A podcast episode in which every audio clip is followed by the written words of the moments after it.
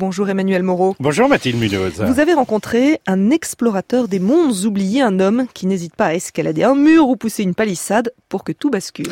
Et oui, Timothy Hannen pratique ce que l'on appelle, Mathilde, l'urbex. Un mot qui est une contraction entre urban et exploration. Cette activité consiste à visiter des lieux oubliés, interdits au public. Ce peut être des orphelinats, des manoirs, des usines.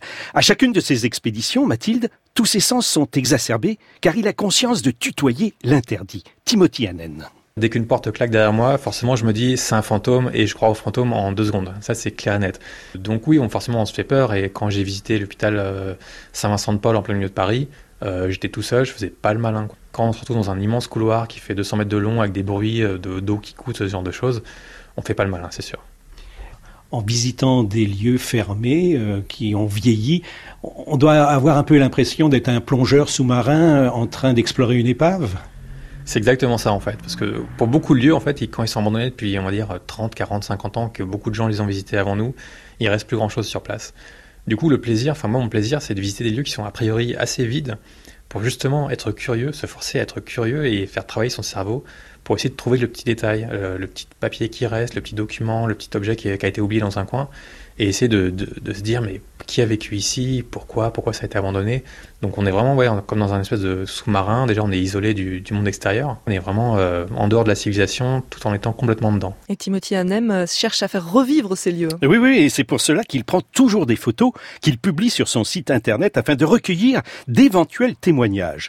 Cet ancien étudiant en architecture peut ainsi reconstituer l'histoire de ces endroits hors du commun, comme ce fut le cas pour le domaine des Trois Colonnes au sud de Paris.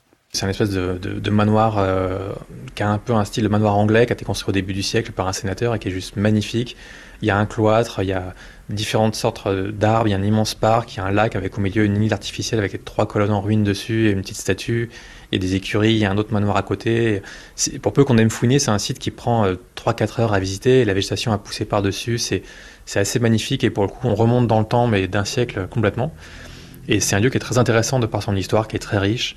Et je me souviens avoir appelé une dame qui a 80 ans aujourd'hui maintenant, qui a vécu sur place à la fin de la guerre, elle avait 8-9 ans, et elle me disait au téléphone que le manoir était déjà abandonné à l'époque, et qu'elle se promenait dedans euh, pour un peu se, faire peur elle-même.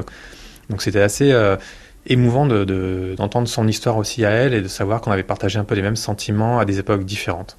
Et en plus de son site à retrouver sur la page de la chronique Mathilde, Timothy est l'auteur d'Urbex Europe, 35 lieux secrets et abandonnés en France et en Europe aux éditions Artaud. Et on va mettre euh, effectivement cette référence sur notre site franceinter.fr, la page de votre chronique Emmanuel Moreau, l'esprit d'initiative.